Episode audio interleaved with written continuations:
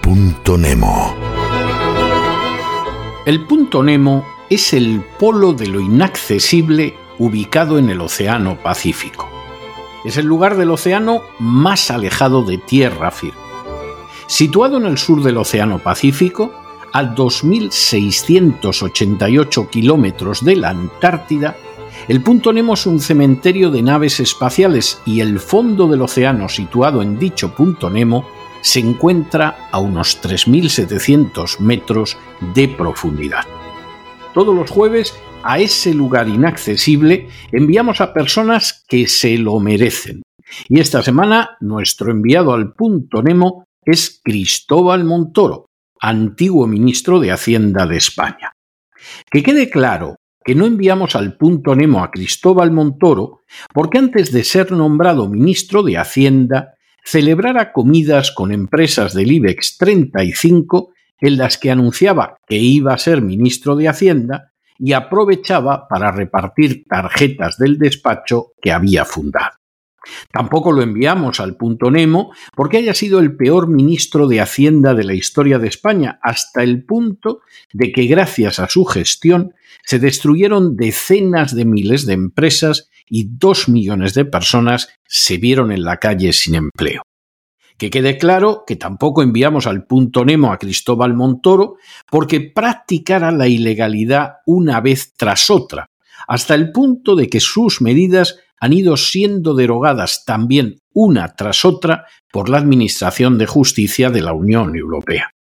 Que quede claro que tampoco enviamos a Cristóbal Montoro al punto Nemo porque de una sola tacada subiera o creara 51 impuestos nuevos arruinando a las clases medias españolas.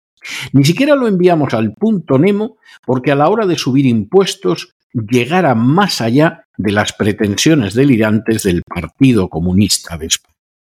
Tampoco lo enviamos al punto Nemo porque el despacho que fundó se dedicara a hacer negocios valiéndose de la cercanía que tenía con el Ministerio de Hacienda.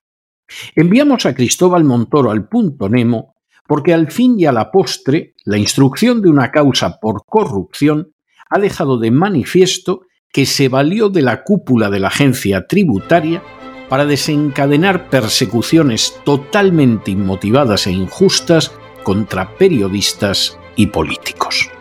Es repugnante, es indecente, es inmoral que un personaje como Montoro no solo arruinara a las clases medias, no solo quebrantara la legalidad una y otra vez, no solo se valiera de su puesto como ministro para presuntamente facilitar los negocios corruptos y multimillonarios del despacho fundado por él, no solo se convirtiera en un paradigma de la corrupción y del abuso de poder, sino que además utilizara la agencia tributaria como una banda mafiosa para perseguir a los periodistas y políticos que le resultaban molestos.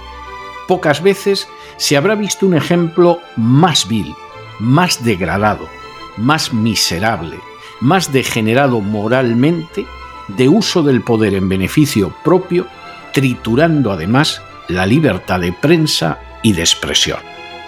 Así que, Montoro, al punto Nemo. ¡Ah!